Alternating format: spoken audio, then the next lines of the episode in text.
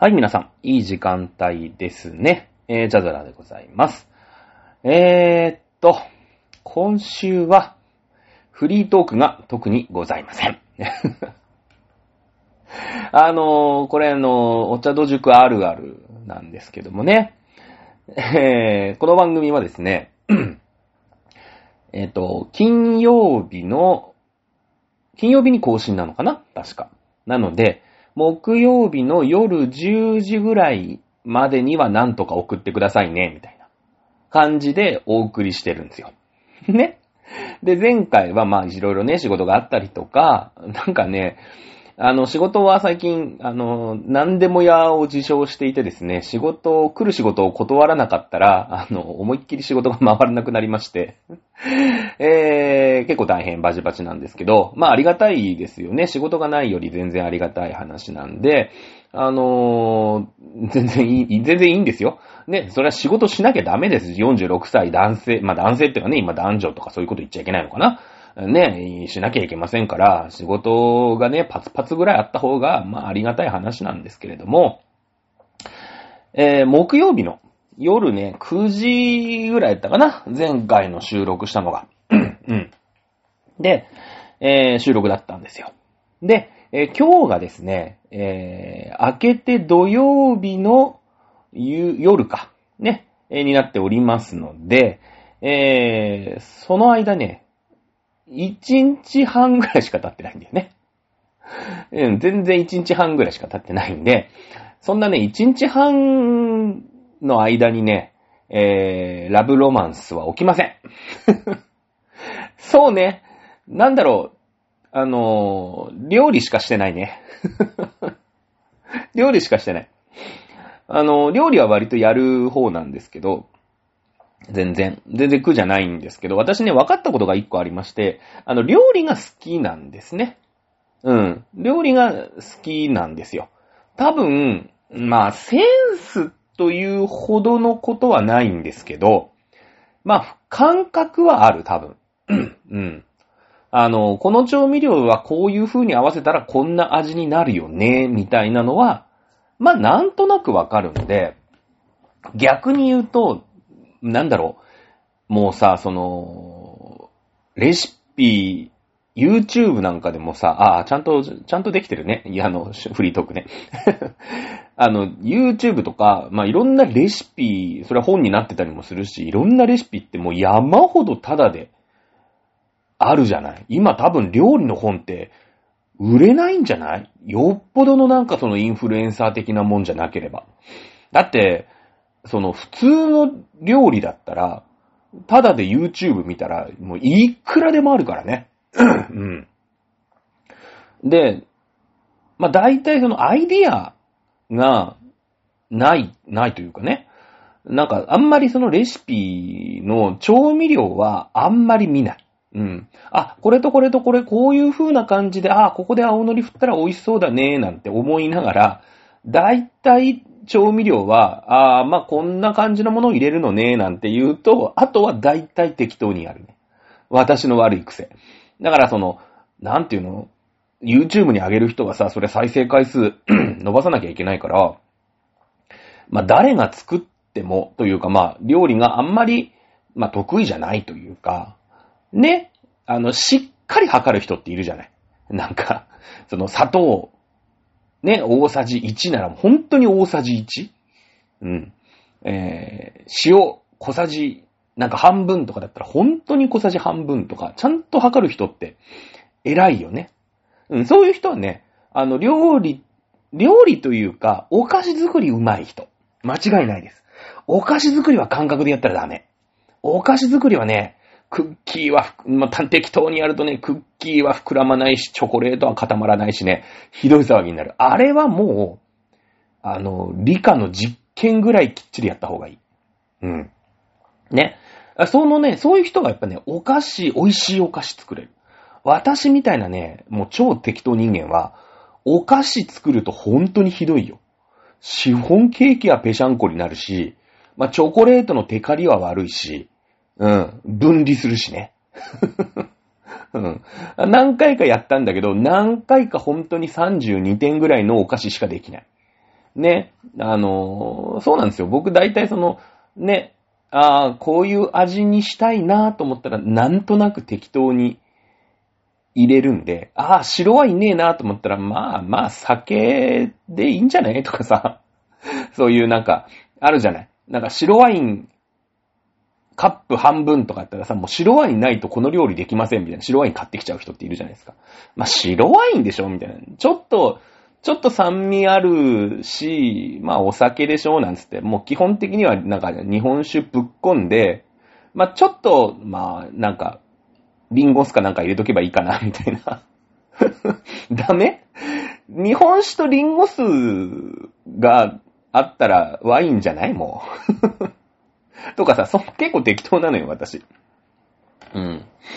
で、あのー、なんかひたすら昨日、今日は一日料理をしてる日でしたね。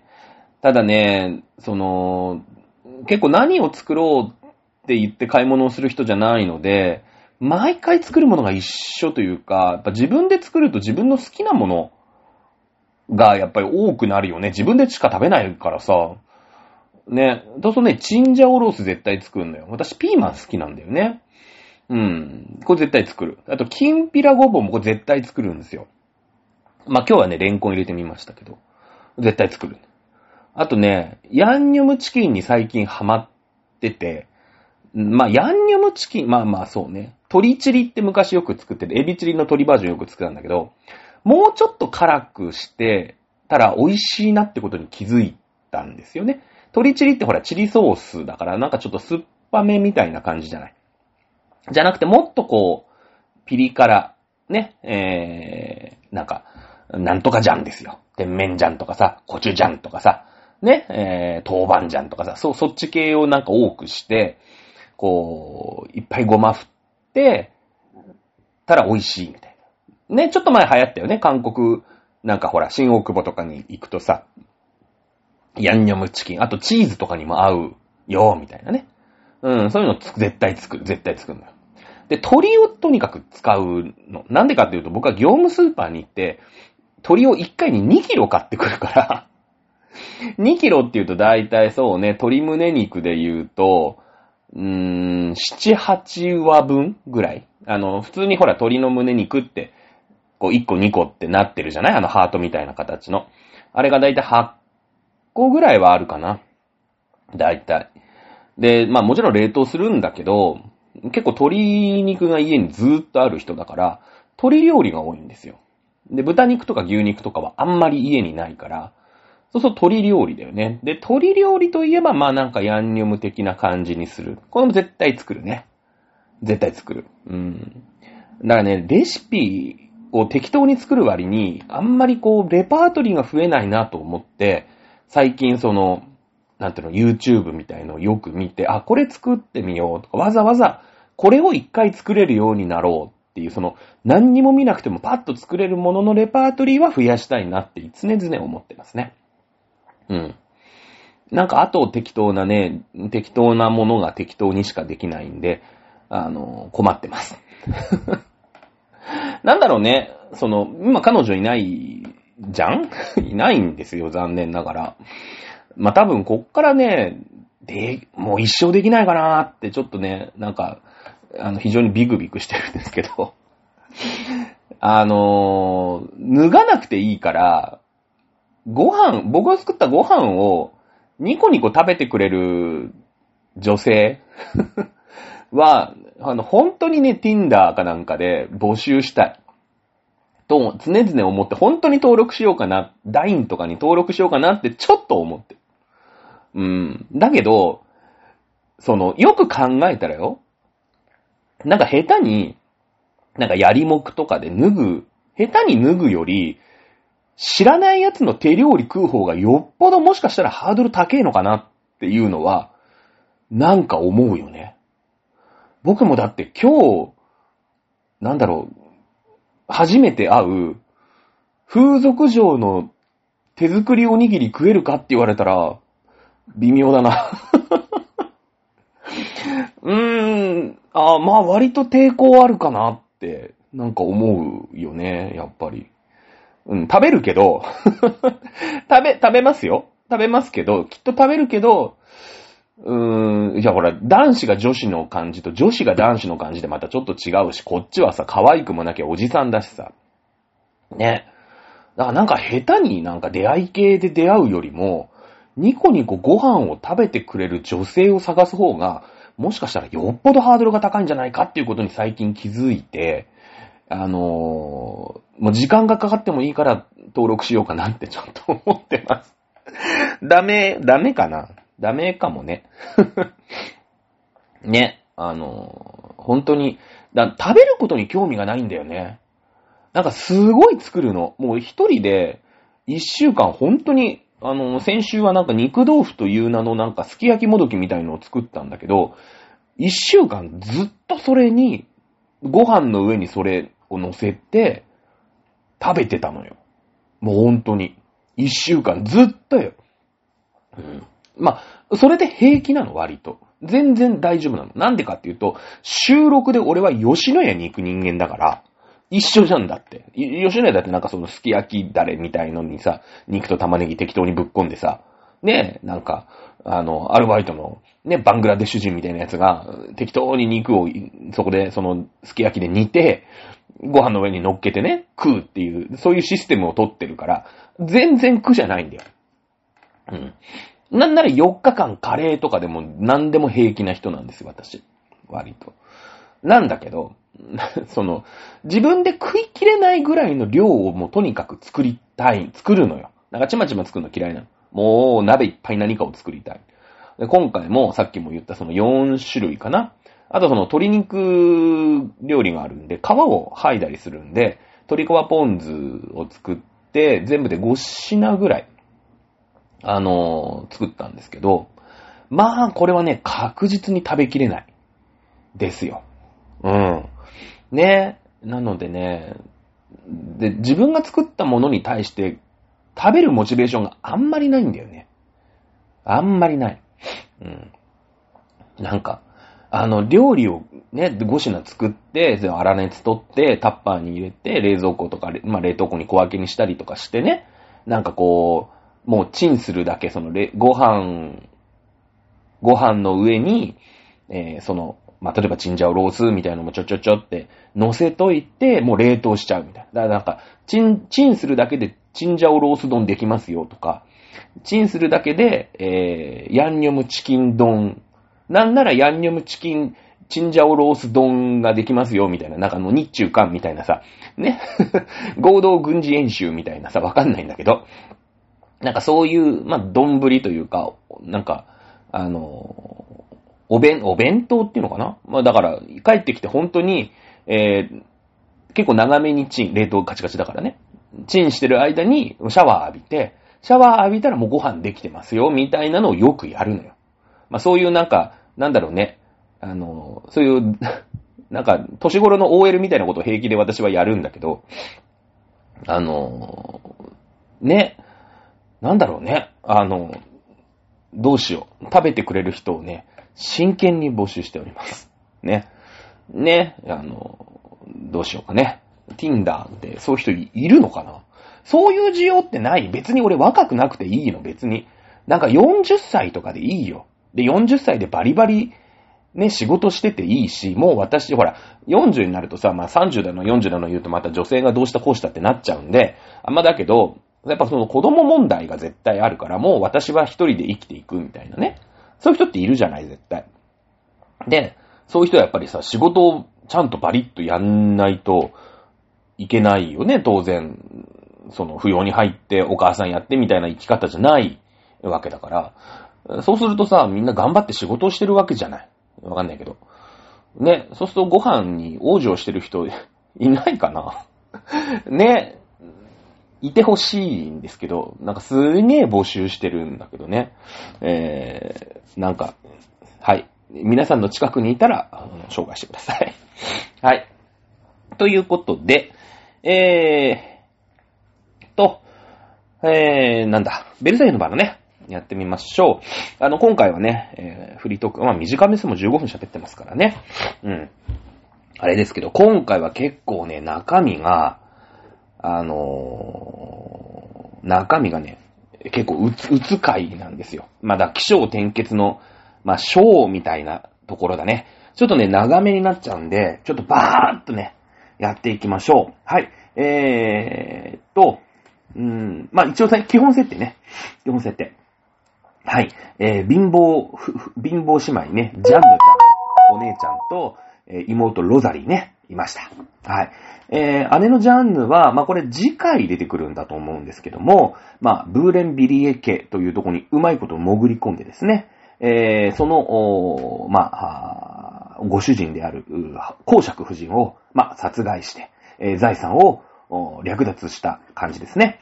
えー、自分の、まあ、恋人の、えー、と、じゃ、んと、ジャンヌの恋人に、まあ、その、ブーゲンビリー家、ニコラスって言うんだけど、えー、ニコラスっていう恋人にそのブーブーレンビリエ家の夫人、公爵夫人を殺害させて、まあ、財産をの乗っ取ったと。ね。いうことで、こう、うまいこと貴族の仲間入りをしている。まあ、こんな感じ。まあ、ジャンヌが出てくるのはね、次回なんですね。今回はね、ロザリー会です。ね。えー、妹、ロザリー。ね、母親を馬車に引かれました。馬車で引いたのは当然ポリニャック夫人なんですね。えー、天外孤独の身になってしまいました。姉は、ね、勝手に出てっちゃいましたからね。えー、あ、お母さん、お母さん亡くなりましたんで。えー、天外孤独の身です。ね。えー、まあ、運がいいんだ、この人は。あの、オスカルのところにね、えー、まあ、保護されまして。まあ、なんだかんだあってオスカルに保護されまして、えー、オスカルの家、まあ、ジャルジェ家だね。えー、ここの、まあ、一員として今、あ生活している。そして、えー、母を撃ったね、あの殺してし、殺され、母が殺された、まあ、ポリニャック夫人という、う貴族を、まあ、母の仇としてね、えー、ずっと、まあ、追い求めていると。そして、自分がね、あのー、まあ、そのさっき亡くなった母っていう、言うんだけど、これはまあ、育ての母なんですよね。育ての母。で、生みの親っていうのもまあ、いるわけですよ。ね。えー、生みの親っていうのも、今一生懸命探してる。これもうちょっと後で出てきますね。えー、いうことになります。まあ、そのぐらいかな。あの、なんていうの、今回の、あれはね、えー、と、そんな感じです。さあ、あマリアントネット、嘘解任事件ね。えー、ポリニャック夫人が、いいのよってね、そのお子様ができないことに対して、まあ、いろいろ言われるわけじゃないですか。ね。え、いろいろ言われるわけで、いいのよ、嘘で解任さし、嘘解任事件。ね、これ結構、ポリニャック夫人の、まあ、スーパーファインプレイというかね、えー、ポリニャック夫人側のね、えー、すごいですよね。えー、カジノにはカモに、カジノではね、え、カモにされ60億円のね、え、貴族に、まあ、価値をつけてしまうということですよね。これ60億円全部借金というかね、税金ですからね、大家ですから。うん。えー、絶対絶命。で、すべての嘘を、まあ、オスカルに。オスカルは、あー、なんですか？あの、剣を抜いてね、うん、王妃を、まあ、カジノなんかやっちゃダメだよってって説得をするわけですけど、それを見てたね、ポリニャック夫人。まあ、嘘はそのうちバレますから。スペシャルアイディアをね、こう、出してくるわけですよ。ね。えー、剣を抜いて、まあ、カジノをやめてくれと説明した、まあ、説明したらね、えー、なんか言ったらしいよ、ということでね、その、それにびっくりして、うーん、流産、流産しちゃいましたっていうことですよね。えー、もう元々はほら、やっぱ王妃ですから、もうお世継ぎが誕生しないと困っちゃいますので、やっぱ宮殿はね、その解任、嘘解任事件でまあ、喜び立ったわけですけども、まあ流産、流産したと。誰のせいだって言ったあいつのせいだっていうことで、えー、今や宮殿の中の、まあ貴族の中のね、え、ヘイトは一心にオスカルに集まっていると。いうことで、まあ、その、自分にとっては邪魔者のオスカルを陥れることにも成功したというところから今回はスタートするわけですね。はい。じゃあ今回やっていきましょう。今回はロザリー会です。結構打つ会になりますね。なんだかんだでジャル事件に引き取られます。えー、母親の仇討ち、ポリニャック夫人ね、えー、を、まあ、探しています。ね。えー、それで、まあ、仇討ちをするわけですので、まあ、剣のお稽古をね、えー、しております。オスカルにこう、剣のお稽古をつけてもらっているということになっているんですね。まあ、なんだかんだ、まあ、自分をね、その天外孤独の貧乏生活から、まあ、救ってくれたオスカル。ねそして、まあ、自分のね、えー、まあ、個人的な復讐のために、まあ、力を尽力してくれてるわけですよね、オスカルはね。剣の稽古つけてくれてるわけですから。こうロザリーはやっぱオスカルに愛情を持っていくわけですよね。そりゃそうですよね。やっぱりこう、すげえピンチの時にさ、ね、助けて、えー、くれるわけですからね。これはもう、好きになっちゃうわけよ。かっこいいしね、オスカル。うん。やっぱりこう、一人ぼっちになっちゃう。そりゃそうだよね。天外孤独の時に優しくされたら、ね、あの、好きになっちゃうね。ということで、えー、天外孤独の人をこの募集、このチャンネルではね、えー、募集しております。ね、えー、最近天外孤独になった人ね、あの、ご飯は全然僕食べさせてあげますんで、あの、養っていくのはなかなかね、僕もね、浪費家なんでできないかもしれないんですけれども、あの、ご飯だけ食べさせてあげますんで、あの、天外孤独の人ね、え大募集中です。よろしくお願いします。はい。まあ、ロザリーちゃんの話なんですけれども、まあ、オスカルとはね、当然身分が違います。オスカルさんゴリゴリの貴族ですから。ね、やっぱりショック。で、この愛情も結局は伝えることができないですよね。告白できないわけですよ。あの、まあ、ベルサイユのバラって基本的に設定は、全員が全員自分の恋を全うできないよっていうのが、こう、基本、基本、スタイルじゃないですか。まあ、だから、その、少女漫画として受けるわけですよ。ね。で、特にさ、その、当時、当時よ、その1970年代とかって、80年代とかって、その、叶わない恋こそがピュアだみたいな時代があったんですよね。うん。なんかこう、モテない歌とか、思いが伝わらない歌が、歌、歌っていうかね、J-POP とかでも、うん、っていうのがもうやっぱりモテはやされてるし、まあドラマなんかでも基本的には、なんかラブラブっていうさ、いう感じじゃないじゃん。なんか思いが遂げられないみたいのが受ける時代。今ちょっと変わってきたよね。うん。今なんかさ、その、ラブラブなことをラブラブだって言ってる、幸せですっていうのが、いい時代とかになってるよね。西野カナとか聞いてるとそうじゃん。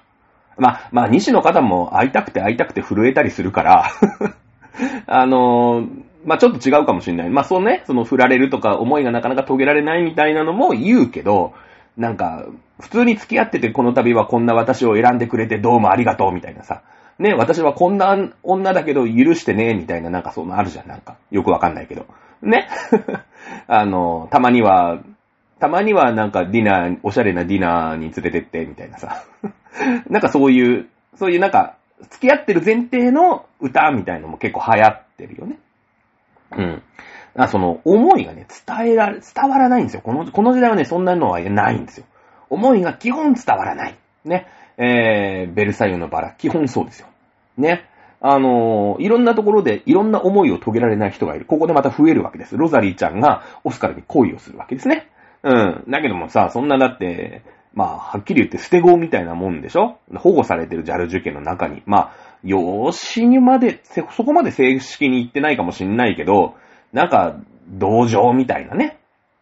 うん。ので、こう、拾われてる。そんなご主人に恋心をまあ抱く少女なかなか告白できませんよね、みたいな。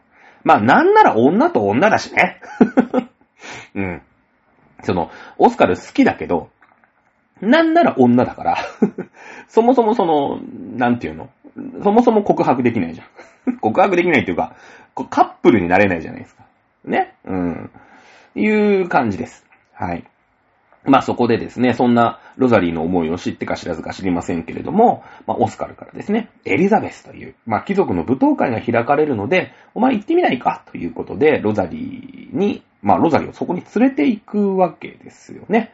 うん。あのー、当然その、ずーっとジャル受験にいたってしょうがないですから、その貴族の舞踏会に行って、まあそのね、えー、生みの母だって貴族なわけだから、あの、それ人の人をね、探す、うん、えー、こと。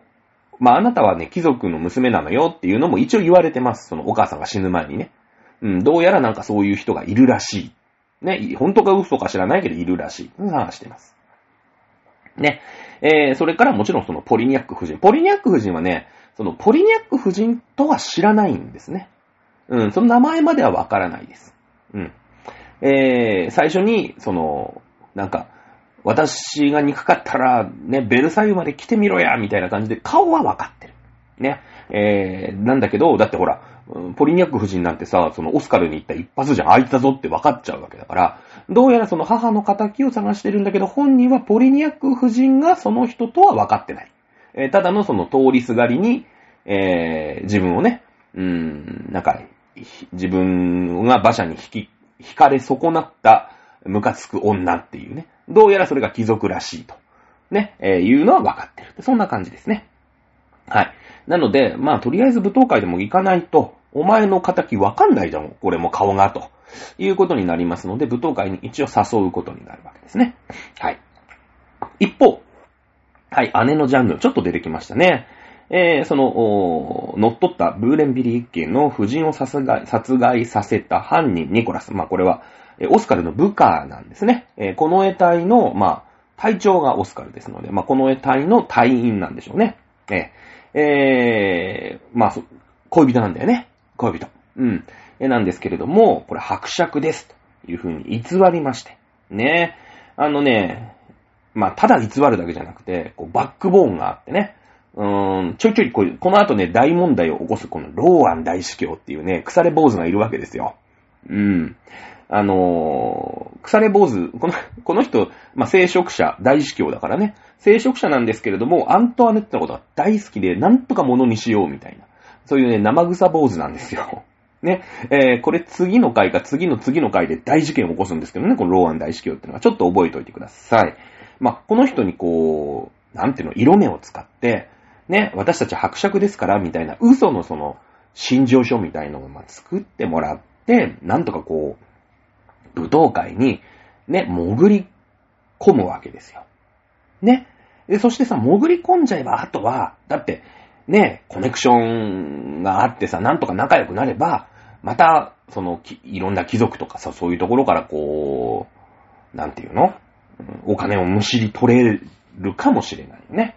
ということで、こう、虎視眈々と狙っております。はい。えー、この、おまあ、お姉ちゃんはね、先に家出をして、ね、妹は妹で、えー、お母さんを亡くして貧乏してたんだけど、まあ、あ着せずして、この二人が同じ舞踏会でどうなるか。はい、舞踏会当日でございます。ね。えー、ロザリーは当然オスカルに連れられて、その、だって宮廷のなんとかなんてのは全然わかりませんから、オスカルに連れられて登場します。はい。えー、そんな中ですね、ロザリちゃん一人の女、一人の少女、11歳だと言われております。ね。えー、の女の子とか、女の子のこと。まあ、非常に可愛らしい女の子なんですね。非常に気になるんですね。なんだろうなと。なんかこう、虫の知らせというか。ね、これも後々絡んでくるんですけども、少女と出会うんですね。えー、これが、あポリニャック夫人の娘、シャルロットちゃん、11歳でございます。母のポリニャック夫人がいればね、お前が母の仇って分かったんですけど、この日残念ながらポリニャック夫人はですね、体調不良だったんですね。なので、まあ11歳のシャルロットちゃん、この子も貴族の娘さんですので、えー、一人で、たまたま一人で来ていました。ね。えー、まあこう良かったのか悪かったのかっていう話ですよね。その母の仇に会えないわけですから。はい。えー、ロザリーはポリニャック夫人という名前は知らないですね。ポリニャック夫人の娘のシャルロットですって言われても、ああ、そうなんや、と。ね、えー、いう感じなんですよ。この子が、まあ、仇のお一人娘だっていうことは、まあ、わからないわけですね。はい。まあ、いう、こう、大前提があります。はい。そして、えー、潜り込んでいたジャンヌちゃんが事件を起こします。控室でぶっ倒れるんですね。控室でぶっ倒れます。はい。夫人が倒れたということでですね、ジャンヌちゃん仮病で倒れるんですね。えー、まあそれをジャンヌが倒れて、まあその恋人のニコラス、ね、この人間が、うん、まあ看病をしていると。なんで倒れたの？っていうことで、やっぱこう、会のホストですから、ね、エリザベスさん、エリザベス貴族さん？は、どうしたの？ってことになるよね。そりゃだって自分が、その、パーティーの主催者なんですから。ね。ここで、まあ、一つお芝居をするわけですよ。ね。ジャンヌはかつね、かねてからの栄養失調で、え倒れたんですと。嘘なんだよ。嘘なんですけど、うーん、倒れたと。ね。えー、自分のね、えー、放給つってお給料が、まあ、安いわけですよ。安いと言って、なかなかこう、うーん、自分のね、嫁はんにいいもん食わしてあげられないから、倒れてしまったんですということを嘘のお芝居をするんですね。うん。そうするとね、エリザベス夫人ね、まんまと騙されるんですよ。ね、えー、例えばだからその、まあ、王妃。自分が王様にはなかなかね、こう、進言できません。まだ夫人のね、こう、サロン会ですから。ね、王妃に、えー、自分のお給料がね、だって、えー、お給料が上がるように頼んであげますね。ね、あなたのお給料を上げるように頼んであげますね。まあ、お人よしなんですよね。えー、でも、ただから、その、まあ、そういうことなんですよ。その、今だったら、なんかすごい一生懸命仕事、まあ、公務員じゃない。貴族って公務員みたいなもんでしょ？ね。えー、だから、そうそう、なんか、ね、財務省とかさ、なんとか省とかで一生懸命頑張って仕事をしたり、外務省とかですげえ仕事をすると、それが認められて、えー、出世する。まあ、お給料が上がるわけじゃないですか。僕はあんまりよくわかんないですけどね。うん。ね。えー、ですけれども、ここでだから、その、舞踏会も仕事のうちなんですよ、女性のね。うん。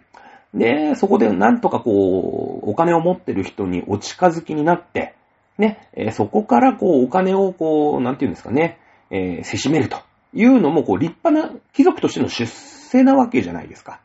だから今のその舞踏会のイメージ、ね、そのシンデレラとかもさ、舞踏会に行くんだけど、これってだから仕事なんだよね。当時のその貴族の、特に女性。ね、えー、そこに行って着飾って、えー、とにかく力の持ってる人、お金を持ってる人と仲良くなってコネクションを作ると。それがその貴族としての出世。うん、男性は男性でね、まあそりゃ、あいろんなお仕事があるでしょう。軍、軍隊に行ってる人もいるし、そういうなんか、ね、えー、国のなんかそういう機関とかに勤めてる人もいるから、まあそれはそれでそうなんだけど、女性の仕事なんですよね、おそらくね。うん。ね、えー、いうことで、えー、まあ、ロザリーちゃんは、なんとかそこに潜り込んで、自分がね、出世するように頑張るわけです。まあ、嘘なんだけどね。うん。はい、えー、まあ、ジャヌちゃん、そんな感じ。頑張ってるよね。ね、えー、実はこの、おロザリーさん。はい。今度は妹のロザリーにまた場面移りますよ。まあ、そのうちね、この二人出くわすんですけどね。はい。えー、シャルロットとロザリー。まあ、気になるからさ、まあ、お話しかけるんだけど、あの、シャルロットはもうゴリゴリ貴族で、ロザリーはまあね、えー、昔貴族あの、子供の頃は貴族だったけれども、うーん、すぐ、まあ平民落ちしてずっと貧乏暮らししてるでしょ？えー、なので、まあ、なんなのよお前みたいなね、この田舎者がみたいな感じで、シャルロット的にもさ、こいつ、え、こいつ、エセ貴族じゃね？えみたいな感じで。だけど、こう、ロザリー的に、ロザリー的にも、私は元貴族なんだけど、みたいな、そういうちょっとプライドもあるし、まあ、ガキもガキだから。ね、えー、舐めてんのかっていうことで、その、ちょっと口喧嘩になっちゃうの、この二人が。ね。で、こう、ロザリーが、まあ、戦争をね、バーンって投げて、まあ、退場する。まあ、もともとその、貴族としての位はシャルロットの上だからさ、まあ、こう、もうその場から逃げるしかないわけですよね。うん。その、こう、逃げ、逃げるか、逃げる道すがら、はい、えー、ジャンヌとニコラス組ね、え、ジャンヌちゃん、自分のまあ、え、お母さんは違うんだけども、え、自分の、まあ、育った家のお姉ちゃんと出くわすわけですよ。ね、何年か前に家を飛び出していったお姉ちゃんですよ。ね、えー、だから、なんでお姉ちゃんそこにいるのってなるし、なんで妹お前そこにいるのってなるわけ。二人ともこう、イレギュラーな感じでその舞踏会にいるもんだから、まあ、姉妹がそこで、え、再会をするわけですよね。うん。なかなか、なかなかな感じですよね。ここで姉妹が再会します。はい。えー、まあ、ポリニャック夫人のね、まあ、そのシャルロットちゃんってのはポリニャック夫人の娘さんなんで後日。ね。えー、やっぱ当然クレームが来ますわけですね。だってお母さんに言いつけるでしょ？よくわかんないね、その、うーん、オスカルの。で、そしてね、シャルロットはね、そのオスカルのことがかっこよくて好きなんだよね。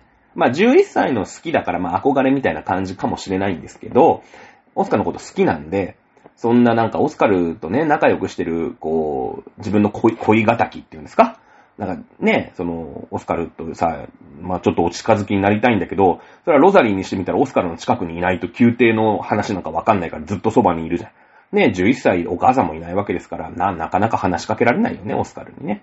え、いうことで、で、しかもそんな口喧嘩しちゃいましたから、あの、いろいろこう、何ですか？あの、クレームを言うわけですよ。あの、昨日どうだったの？私、おか、風邪で、風邪ひいていけなかった、風邪かどうか知らないけど、風邪ひいていけなかったんだけど、って。ね。えー、言うと、いやいや、母ちゃん聞いてくれと。ね。ようわからんけど、その、なんかオスカルっていうやつの隣にいる変な女が、ね、なんか文句垂れてきて、私にセンスぶつけてんのよっていうことで、お母ちゃんね、そのほら、教育ママだからさ、ねえ、ポリニャック夫人はね、だってそこの妹、ね、その11歳の娘、若いのは分かってるんだけど、うん、そこに行かせてるわけですからね。もう、だから、教育ママゴンですからね、ふざけんなっていうことで、うちの娘に何してくれてんだ？っていうことで、まあ、当然、クレームをつけてきます。ね、えー、ロザリーのことはよくわかりません。ね、まさか自分が、えー、ロザリーの母親を引き殺して、ロザリーも引きかけたなんてことは、まあ、分かってないわけです。お互いにまだ見てませんからね。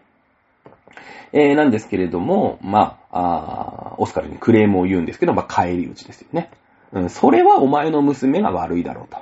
うん、なんか知んないけど、こう、ね、えー、鼻っ柱にね、こう、なんか、なんですか？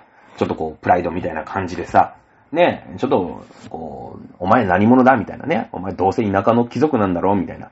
そういう口聞いたお前の娘が悪いんだよね。えー、いうことで、あのー、まあ、ポリニャック夫人、こう、完全に帰り討ちに会うわけですよね。はい。え、残念でした。はい、ロザリーさん。ね、ポリニャック夫人、ね、えー、惜しい。娘には会えたんだけどね。娘とは喧嘩したんだけどね。うん。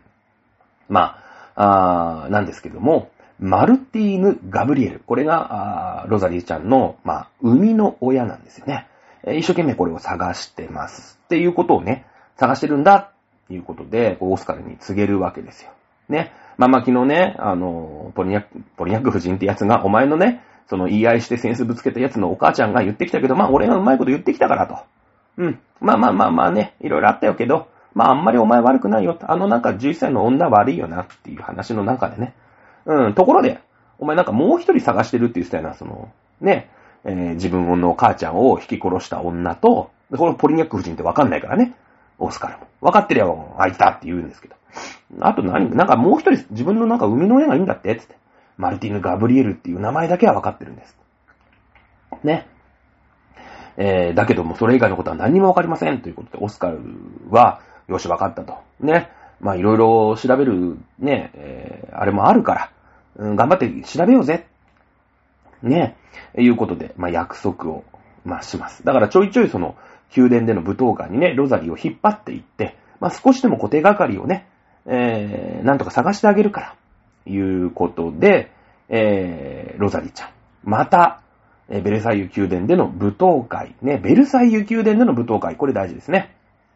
つまり、まあ、国王夫妻。つまり、マリー・アントワネット主催の、うーん、舞踏会。これ結構、公のもんですよね。この間、エリザベス夫人という、まあ、どっかの貴族が、まあ、ホームパーティーをやりました。おいで、みたいな感じですけど、今回はもう国家儀式ですから。ね、えー、国王夫妻。まあ、ルイ16世もいたんですね。よかったですけどもね。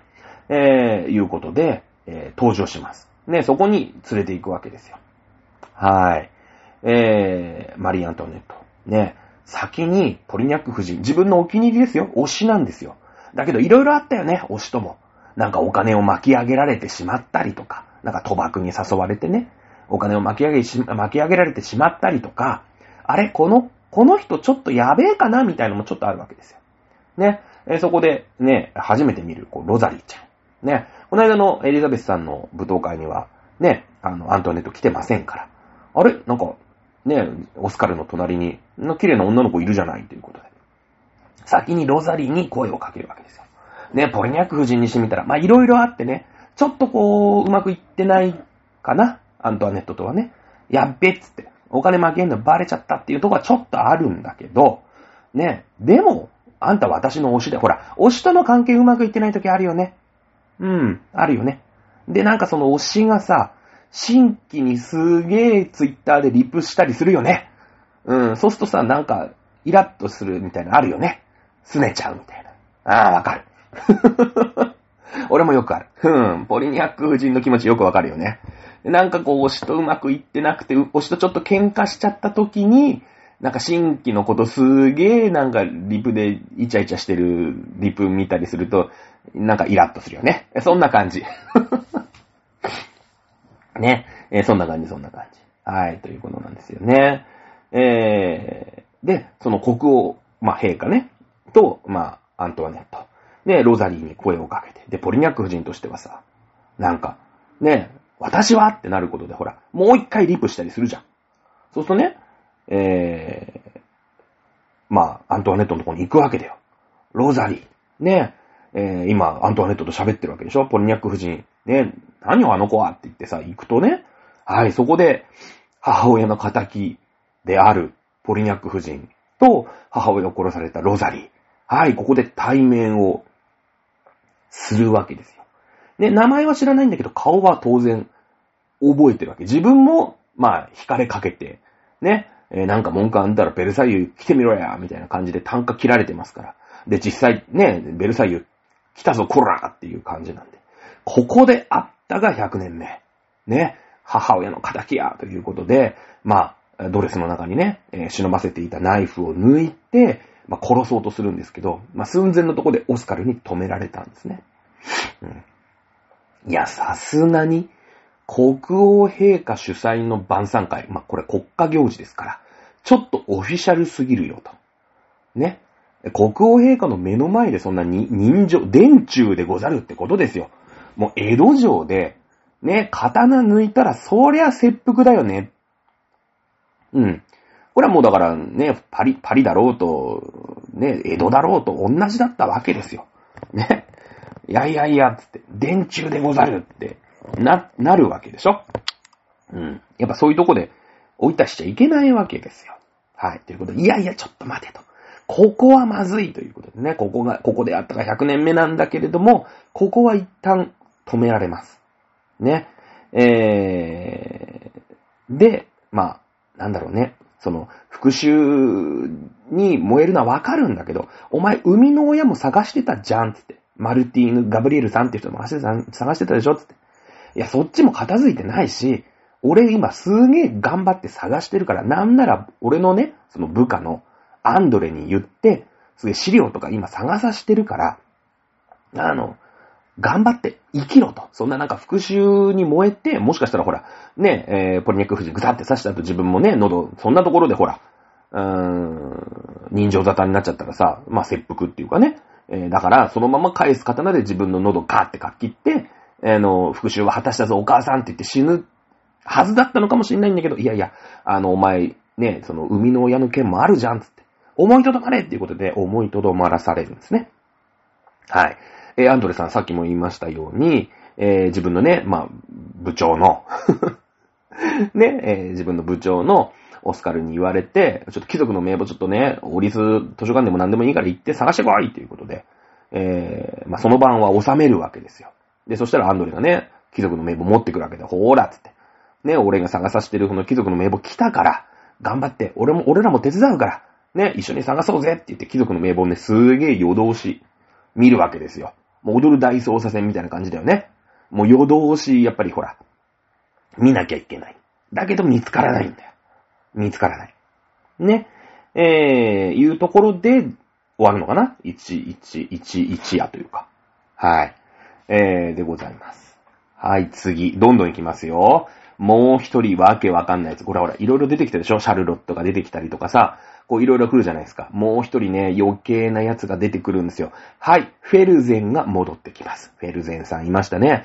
えー、約4年ぶりの期間だそうですけれども、えー、4年前にですね、まあ、王妃とイチャイチャしてるのが、まあ、いろんなところで噂話になりました。ね。えー、で、まあ、オスカルに言われて、いやいや、お前ちょっとまずいと。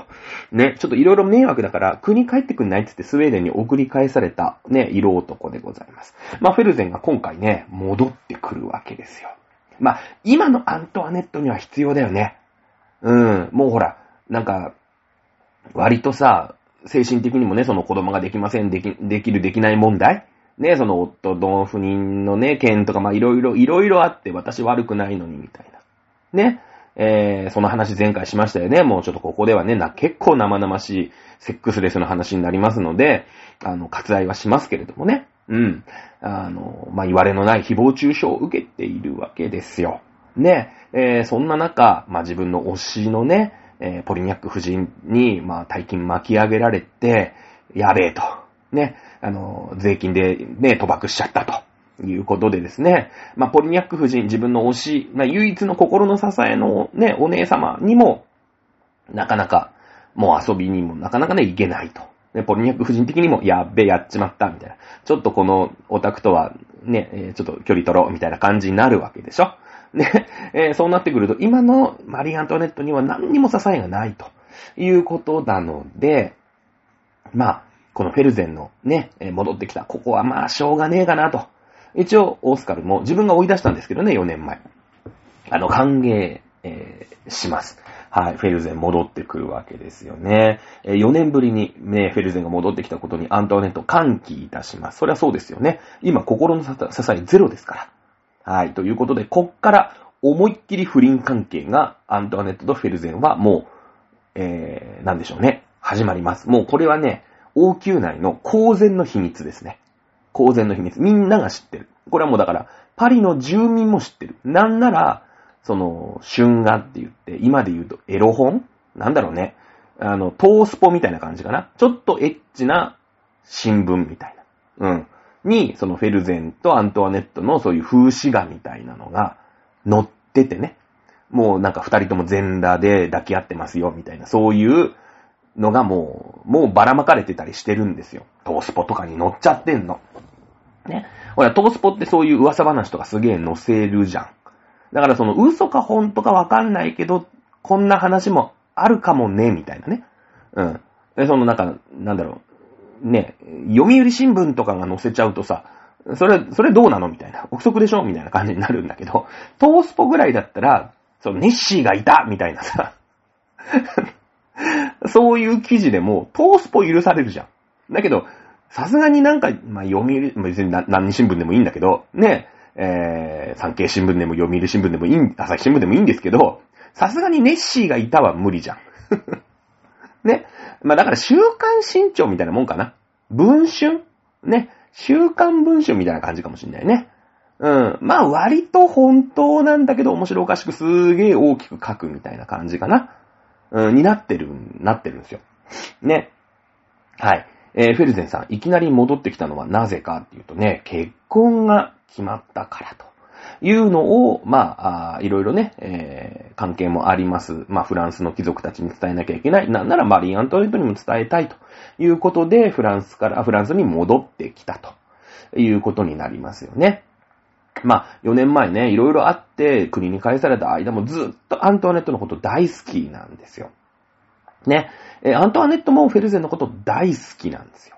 ね。ここでもほら、思いが遂げられない。もうね、フランスのちゃんとした王妃ですから、愛人とかだったらね、他になんか男がいてもいいですけれども、ルイ16世の正式なお妃様ですから、まあそういうのはね、良くない。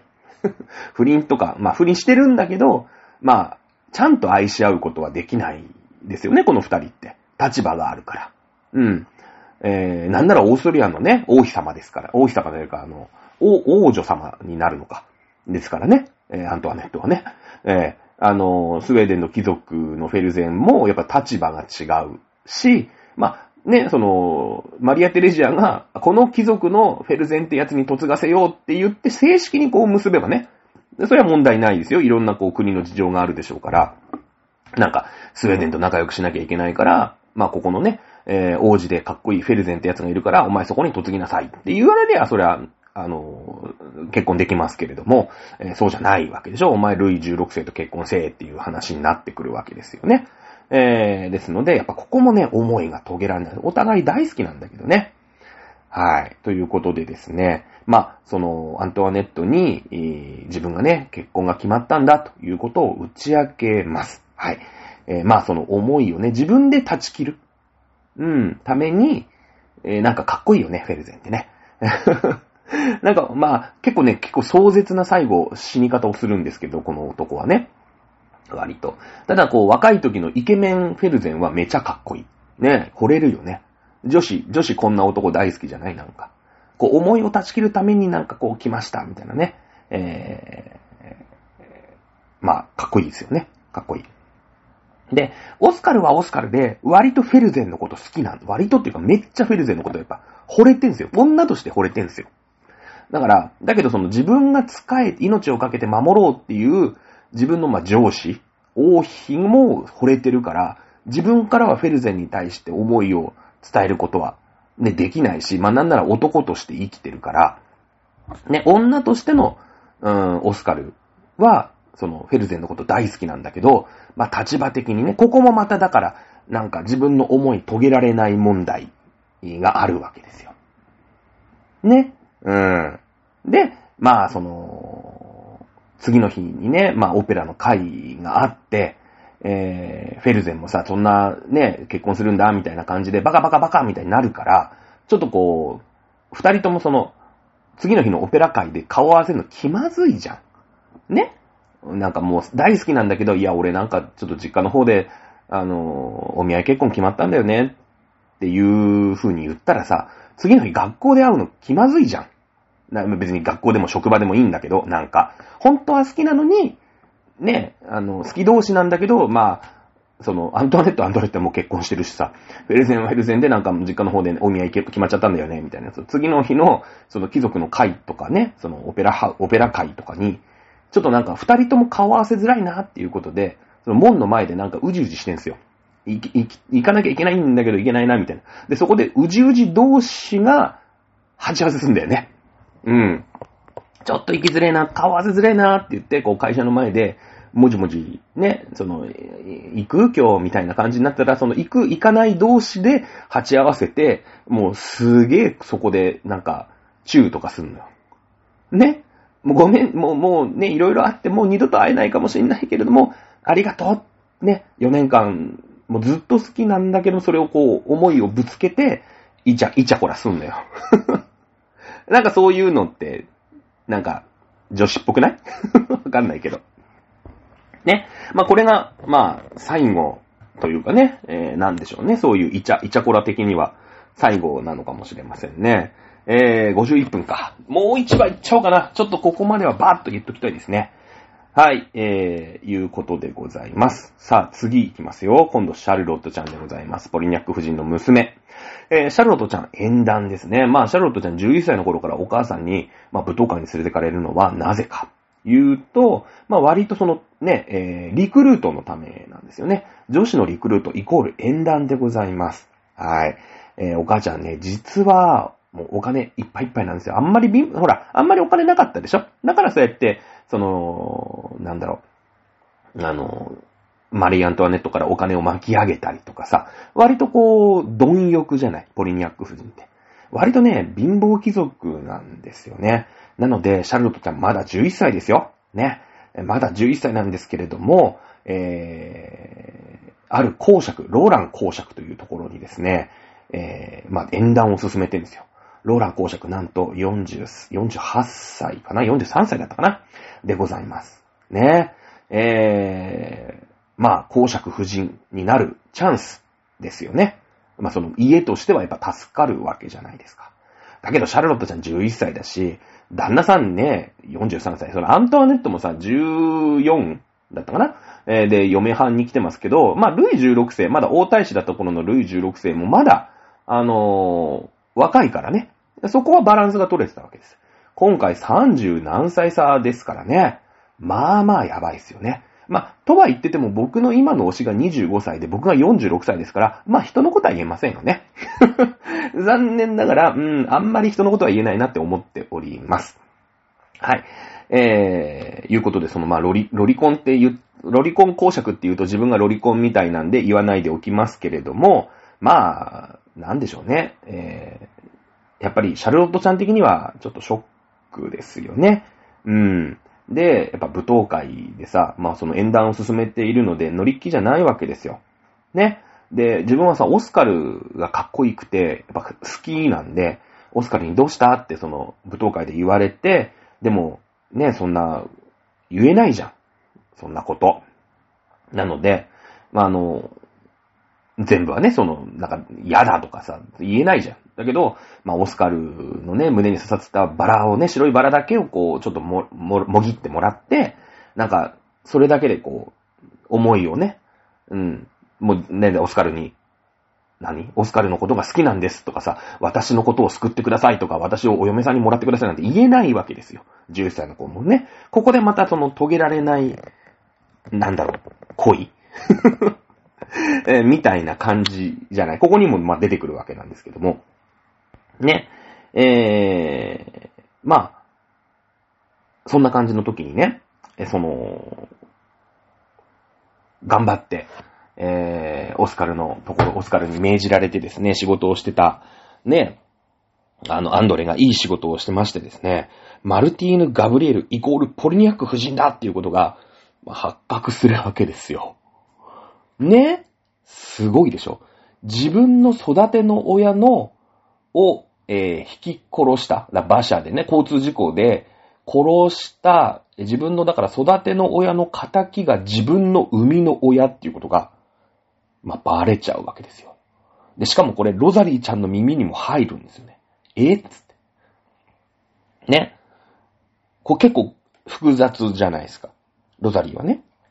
でもロザリーは、その、あんまり、その、生みの親の、もちろん生みの親探してるんだけど、その、生みの親との、その、いい思い出みたいのはないんで、ね。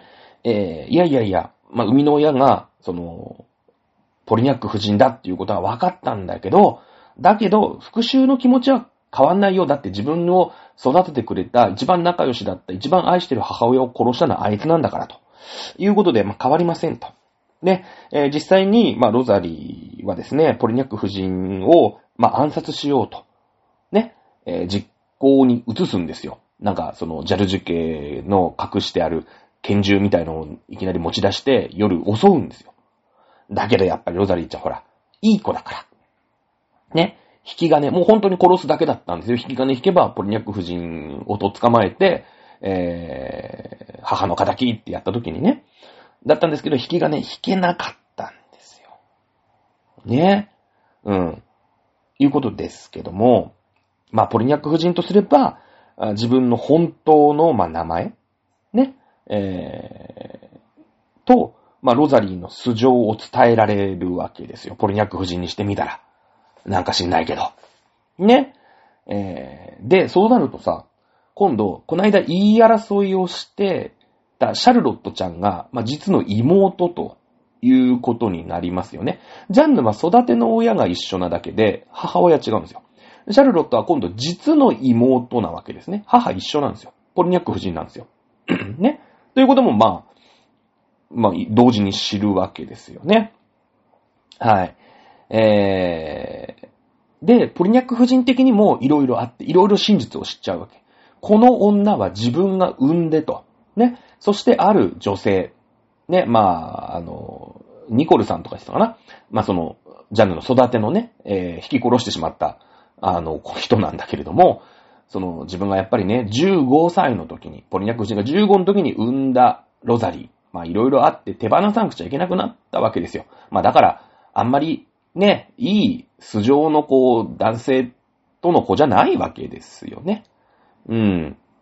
だけど、まあそんなんでロザリーちゃん生まれたんだけども、うん、引き取って、ね、私が育ててあげるって自分を助けてくれたやつを、助けてくれた、まあ自分の家、恩、人？自分の友人？ね、を自分が馬車でね、えー、引き殺してしまったということを、まあ、わかるわけですよ。もうポニニャク夫人的にも、ぐらぐらぐらっと来るわけですね。うん。はい。で、えー、で、自分の、まあ、娘というか、ロザリーちゃんの妹、実の娘、自分の実の妹であるシャルロットね。えー、これはほら、あの、ロリコン公爵のところにね、まあ、突がせる話なんだけど、まあ、シャルロットは嫌で嫌でしょうがないわけよ。ね。そして、まあ、ある日にね、もう嫌だから、もう精神崩壊しちゃって絶対に嫌だっていうことで、あ、噴水でね、さっき、なんか、その、ロリコン公爵に手握られたから、もうこんなの汚らしいって言って、すげえ噴水で手洗って、塔の上から飛び降り自殺をしてしまうんだよね。自分が、まあそういう、なんての、うん、ロリコンと結婚させられるのが嫌だっていうのをちゃんと伝えて、自分が思いをぶっちゃけることができた相手、そして自分が密かに思いを寄せているね、えー、憧れてるオスカルから、ね、オスカルの胸に刺さってた、もぎってね、も、もぎった白いバラを片手に、死んじゃう、飛び降り自殺しちゃうわけですよ。ねえ。あのー、ロザリーちゃん的にはね、まあまあ、気丈に触れまいます。血の繋がってない赤の他人がいたっていいじゃないかって、これ名言ですよね。うん。血が繋がってるけど、まあ2、3回しか話したこともないし、ね。うん、赤の他人だというふうに言うんだけども、心の中でほら、いい子だから。ね。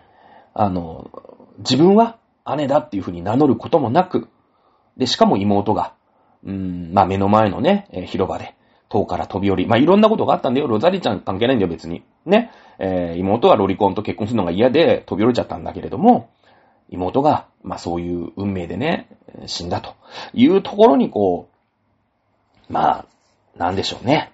えー、ショックを受けると。結構鬱なんですよ。ちょっとね、時間が長いんだけど、もう一個行く。もう一個行く。あの、ささっと行きます。はい。えー、ここやっとかないとね、次にまた重いのがね、もう重いのが来るんですよ。はい。えー、フェルゼンとアントワネットね。うん、さっきさ、その、オペラの会のね、行く行かない問題で、ぶっちゃけ出くわしちゃって、まあ、そっからイチャイチャしてずーっと不倫関係が続いてるわけですよ。ね。えー、まあ、パリはもうそんな話でいっぱいじゃないですか。ね。えー、まあ、アンドレ、まあ、まあ、なん、ていうの、この辺でちょっと一回整理するけど、フェルゼンとアントワネットは好きや、好き同士なんだけれども、まあ、立場もあるから、恋が実らないでしょ。オスカルは、フェルゼンのことが好きなんだけど、まあ、その男として育ってるっていうのもあるし、まあ、自分がね、えー、使えているマリー・アントワネットと、が思いを寄せてる、まあ、男性だから思いを伝えることができないでしょ。で、アンドレはオスカルのことが好きなんだけど、まあ、全然身分が違うから、まあ、そこもダメでしょ。ね、えー、いう、いう関係ね。全員の恋が報われてないっていう感じ。うん。で、えー、フェルゼンはね、えー、決意をするわけですよ。あのー、このままじゃやばいと。ね。えー、まあ、ずっと不倫関係が続いてるんだけれども、その不倫の問題でさ、まあ、パリではね、もう週刊文春とかで毎週のように、その、王妃と自分のことが書かれてるわけですよ。ね、これはやっぱり、えー、国と国の問題だから、やっぱ良くないよね。ということで、身を引くことを決意するんですね。うん。で、しかも、その、中途半端に、あの、自分のね、国に戻って、えー、まあ、貴族をのほほんとやっていた、まあ、もちろん結婚が待ってるんだけれども、ルンでは、アントワネットの思いを断ち切ることができないということでですね、その頃ね、戦争をやってるんですよ。アメリカ独立戦争をやってるんですね。アメリカ独立戦争。えー、アメリカ独立が1776年ですから、ちょうどこの頃やってるんですよ。アメリカ独立戦争、1775年ですよね。えー、ですので、まあ、ちょうど戦争やってます。で、この人、スウェーデンの貴族なんですけれども、えー、スウェーデンはね、表立っては参加してないです。えー、これは、この間、あの、歴史会でも言いましたけど、フランスが、独立側ね、え、アメリカ側を応援してました。まあ、アメリカはもう完全に、え、アメリカとスペインかなは、そのイギリスがブイブイ言わせることを、あとオランダ。ね、ほら、あのー、スペインはもともとさ、イギリスにね、無敵艦隊やられて、外出れなくなっちゃって腹立っててしょうがないでしょイギリス応援しないですよね。うん。で、えー、アメリカ側応援します。で、フランスもイギリスと仲悪いほら、ずーっと100年戦争とかやってるじゃん。ジャンヌ・ダルクとか出てくるわけでしょもうずーっと昔から仲悪いじゃん、あそこって。ね、えー、もう、イギリスがわーって攻めてきてフランスを落ちる寸前だったんだけど、ジャンヌ・ダルクってのが出てきてさ、まあ多分今の話から400年ぐらい前の話なんだけどね。この、ルイ16世の話から400年ぐらい前なんだけども、うん、片田舎で生まれた女の子がね、神の啓示を受けて、ね、白い馬に乗って、フォローミーっていう、まあ映画の見過ぎですけれども。ね、えそしてイギリスを島に追い返したというのが、まあジャンヌ・ダルクの、まあざっくりしたお話ですよね。えー、じゃないですか。いや、ずっと仲悪いんですよ。ね。えなので、フランスは当然アメリカ応援。これはもうフレンチ・インディアン戦争からずっとそうじゃない。イギリスのことが腹が立ってしょうがないわけですよ。イギリスが何勝手ないい島見つけてんだっていう問題があるから。うん。えー、なんですけれども、あのー、ここでね、そのイギリスは、まあ当時海をずーっと牛耳ってたので、その、まあ、大西洋の貿易、大西洋に船が出るのを、もう何人誰にも許さないよ、と。ね。イギリス VV やってますから。うん。そうすると、ロシアとかさ、スウェーデン、デンマーク、それから、まあ、ドイツでね、プロイセン。うん。それから、ポルトガル。この辺の国はさ、え、何勝手になんか、あの、海上封鎖とかしてくれてんのお前っっていうことで、まあ、ロシアにね、エカチェリーナ2世っていう、まあ、あまあ、女王様がいまし、女帝がいまして、えー、この人たちが、えー、武装中立同盟というのを、まあ、組んでます。これ本当の話ですね。えー、まあ、イギリスが対アメリカに、ため、アメリカ戦争で海上封鎖をしてるんだけど、いや、俺たち関係ないですよ。ね。あのー、なんでイギリスが勝手に海上封鎖とかしてるんですか？許しませんよっていうことで、あの、どっちかっていうと、アメリカ側でさ、まあ、参戦はしてないんだけど、アメリカを応援する立場を表明します。イギリスなんか応援しないよと。お前ちょっと調子乗ってんな、ということなんですね。で、こっそりアメリカ側を、やっぱこう、なんていうの？いやいや、武器とか戦車とか送ってるわけ、まあ、戦車その頃ないんだけど、ね、武器とかそういうの送ってるわけじゃないじゃないですかって言うんだけど、いや、アメリカ側にね、食料をやっぱ輸出したりとか、うーん、ね、衣服を輸出したりとかってすげえ、こう、新、新アメリカ側を応援するんですよ。ね。えー、なんでそのヨーロッパ中を敵に回してるわけね、イギリスは。だから、もう、アメリカ対イギリスでさ、アメリカが勝つわけないじゃんだって。イギリスって言ったらもう全、いろんなとこにすげえ植民地あって、超強じゃん。ねだから、その、アメリカの、なんか13州だかなんだか知らないし、その、お茶にね、税金かけられて腹が立ったのか、なんだか知らないけど、そのアメリカに逃げていった、その、アメリカ独立の13州のやつが、イギリスと戦争して勝てるわけないじゃないですか。ね？勝てるわけないんですよ。で、これはもうイギリス調子乗ってんなっていうことで、ヨーロッパ中の人がアメリカを応援してんですよね。ぶっちゃけ。うん。で、えー、いうことでですね、その義勇軍という形で、この辺のロシアとかスウェーデンとかデンマークとか、ドイツとか、まあ、こういう人たちも、実はね、アメリカに、まあ、こっそり、その、軍隊というかね、公じゃない軍隊、ね、勝手に武装したやつが行っただけですよ、みたいな感じの義勇兵っていうのを送ってんすよ。うん。そこに、えー、従軍することをフェルゼンは、まあ、決めるわけですよね。うん。やっぱり戦いの場に赴くわけですよ。で、最後、舞踏会に、まあ、オスカルとアントワネットがいて、フェルゼンもいます。で、オスカルは、霊装で来るんですね。いつも軍服で来るんですけど、霊装で来ます。ね。えー、なんでか。ね。もう、フェルゼンもそれを見て察するんですよ。うん。あの、もう、噂話、国中の噂話になってますので、いやいや、フェルゼンさん、今日はアントワネットと踊るのやめてください。私、冷蔵できたの、どういうことかわかりますよね？っていうことで、あの、オスカルはすげえ普段踊り嫌いなんですよ。自分、人前で踊ったりするの嫌いな人。あの、男として育てられてるっていうのもあんなのね。やっぱり、軍人として育てられてるってのもあるかもしれないんだけど、踊れるんだよ。踊れるんだけど嫌いなんだよ。だけど、フェルゼンとアントネットが今踊っちゃうと、もうほら、ゴシップのネタになっちゃうから、ね、ちょっとやめてね、いうことなんです。で、オスカルが冷装できたってことは、ああ、そういうことねって言って、アントワネットも察するんですよ。そしてフェルゼンも察するんですよ。うん。で、えー、アントワネットとオスカルは、まあ、ダンスを、まあ、一晩、ね、踊ることで、まあ、アントワネットの身、アントワネットの身をね、まあ、後期の目ともいいか、まあ、そういう文春法というか、そういうところから守るわけです。うん。ね、えー、まあ、そこまでさしさしちゃったんだな、っていうことで、フェルゼンは、あアメリカ独立戦争のね、えー、軍に、従軍することを決めて、行方をくらますと、いうことになるんですよね。好きなんだけれどもね。うん。ここでもやっぱり思いを遂げられない恋愛が出てくるわけですよ。はい。もうザリザリっとね、えー、飛ばしに飛ばして説明しましたけれども、結構うつかいでしょ、今回。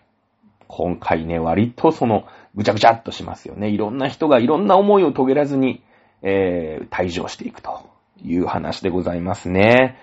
ただし、次回。えー、もっとね、そのフェルゼン絡みの、うーん、まあゴシップはね、えー、これでフェルゼンが退場しましたので、あの、まあ亡くなるわけなんですと、王妃、マリー・アントネットをさらなる事件が襲うということになります。そうです。有名な首飾り事件ということになります。今回の主人公はジャンヌちゃんになりますね。えー、いうことで、次回お楽しみください。今週は以上でございます。さよなら。